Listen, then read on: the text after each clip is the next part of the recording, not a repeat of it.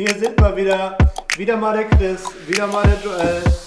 Ähm, Im letzten Video haben wir über das Thema Ruhemessung gesprochen. Richtig.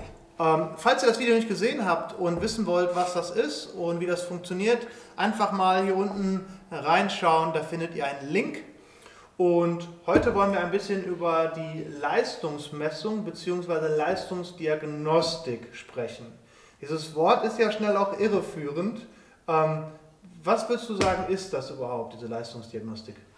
Ja, also ich gehe davon aus, dass du sagst irreführend, weil natürlich die meisten, meisten Menschen äh, meinen, dass eine Leistungsdiagnostik aufgrund des Wortes eben halt auch nur für Leistungssportler äh, ähm, genau. sinnvoll ist, was äh, eben halt da so ein bisschen irreführend ist, würde ich sagen. Also Leistungsdiagnostik ähm, bedeutet eigentlich nichts anderes, dass der Mensch eben unter seine Maximalleistung in einem Stufentest, erkläre ich gleich nochmal ein bisschen genauer, gemessen wird. Und da er eben halt in seine maximale Leistung hinein muss, äh, ist das eben halt eine Leistungs- oder wird das eben halt auch als Leistungsdiagnostik benannt. Äh, aber grundsätzlich könnte man es auch Gesundheitsdiagnostik nennen, weil eben halt auch der Gesundheitszustand des Körpers, der einzelnen Strukturen, also des Herzens, der Lunge und der Zellgesundheit eben halt dargestellt wird.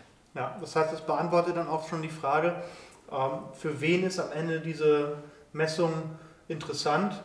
Für jeden, der Interesse an seiner Gesundheit hat, würde ich sagen. Ja, und das wollte ich vielleicht damit auch nochmal so ein bisschen betonen, das hast du super geil erklärt, Chris. Ähm, diese Leistungsdiagnostik ähm, ist wirklich für jedermann interessant und man muss kein Leistungssportler sein. Man muss nicht mal Sportler sein, um das zu machen, weil das, was man daraus mitnimmt, ist in jedem Fall super interessant.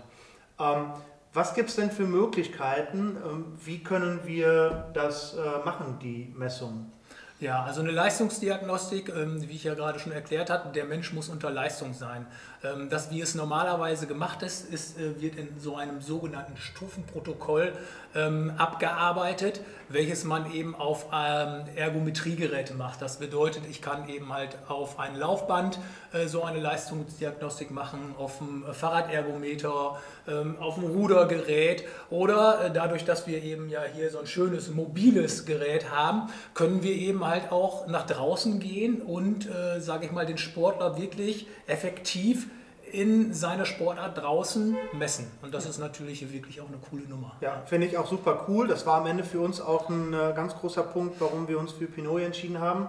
Das Gerät ist super klein, ähm, es ist mobil, wir können ähm, Leute draußen testen, so wie sie wirklich realistisch auch laufen, weil das Laufen auf dem Laufband ist nun mal ein anderes, als wenn man sich draußen bewegt. Ja, drinnen ist natürlich auch ein ganz anderer Sauerstoffverhalten oder von daher, ja klar. Ja. Und ein anderer ganz äh, interessanter und ich glaube auch sehr wichtiger Punkt, ähm, das Gerät ist sehr klein, ähm, aber keineswegs ungenauer als größere Stationen.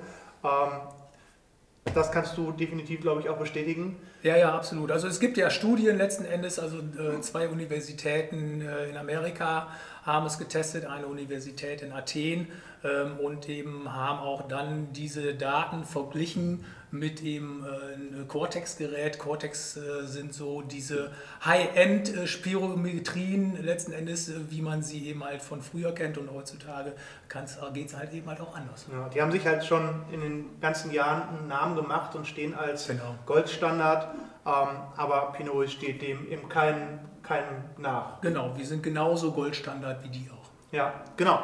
Ähm, was, was können wir denn damit genau ähm, ermessen, wenn wir diese Leistungsdiagnostik durchführen? Ja, ich, also ich hatte ja schon erklärt äh, in der Ruhediagnostik, was eben halt eigentlich äh, gemessen wird. Das ist natürlich hier äh, nichts anderes, nur eben halt unter Leistung. Ähm, und das, was wir ja wissen wollen oder was die Sportler ja wissen wollen oder eben halt auch äh, sage ich mal, Menschen, die, äh, die sich um ihre Gesundheit letzten Endes kümmern. Ähm, wo habe ich denn Schwachpunkte? Das bedeutet, ähm, wo habe ich Defizite, die ich eben halt verbessern kann? Äh, habe ich Defizite zum Beispiel in meiner Atmung? Habe ich Defizite innerhalb meines Stoffwechselsystems, das heißt innerhalb meiner Zellen? Ähm, habe ich Defizite eben halt ähm, im, im, im Herzbereich, das heißt, dass meine Herzmuskulatur einfach nicht genug austrainiert ist. Das sind eben halt Punkte, die ich dort äh, rüber messen kann. Ja, wirklich mal ermitteln kann, wo man wirklich schwarz auf weiß sieht, so, das ist passiert gerade in dem System. Ne? Da gibt es ja auch erstmal soweit keine andere Möglichkeit, das mal eben so ja, zu ermitteln. Weil das Gefühl, was wir haben, das ist ja dann doch oft ein bisschen täuschend. Ne? Ja, und deswegen absolut. ganz interessant, wirklich mal zu, zu wissen und vielleicht dann auch die Gewissheit zu bekommen, ähm, was funktioniert wirklich, ja. was funktioniert nicht. Also ist natürlich jetzt so, dass wir das relativ einfach darstellen. Ähm, wenn jetzt jemand von euch gerne genauer wissen möchte, naja, wovon wir hier sprechen, dann äh, kann derjenige sich natürlich gerne bei einem von uns äh, melden. Dann werden wir das natürlich auch gerne ein bisschen in, der, in die Tiefe erklären. Aber ich denke, für so ein normales Video wäre es einfach too much. Genau. Ähm, noch ein anderer ganz wichtiger und ich finde auch äh, super interessanter Punkt ist, äh, das Thema Smartwatches oder ähm, Pulsuhren.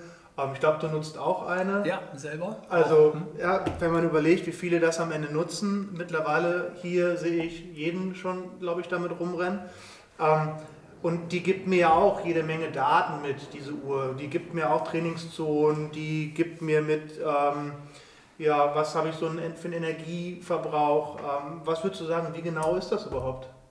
Ja, also letzten Endes ist es natürlich äh, so genau, ähm, wie man natürlich einmal die Daten eingibt in dieser Uhr, das ist das eine.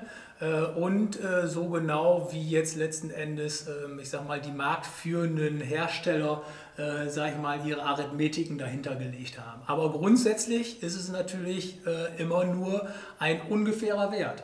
Denn genauso wie wir eben halt ähm, die Kilokalorienzahl in der Ruheumsatzmessung äh, genau herausfinden können ähm, und eben halt, äh, sage ich mal, über Rechenwerte, die sie nicht genau sind, können die Werte in so einer Uhr natürlich auch nicht zu 100% genau sein, weil jeder Mensch ist individuell. Und die Individualität des Menschen das bedeutet, was auch die Trainingszonen angelangt, was eben halt der VO2 Max anbelangt. Das können wir aber genau eben halt über eine Spiroergometrie messen. Messbar machen.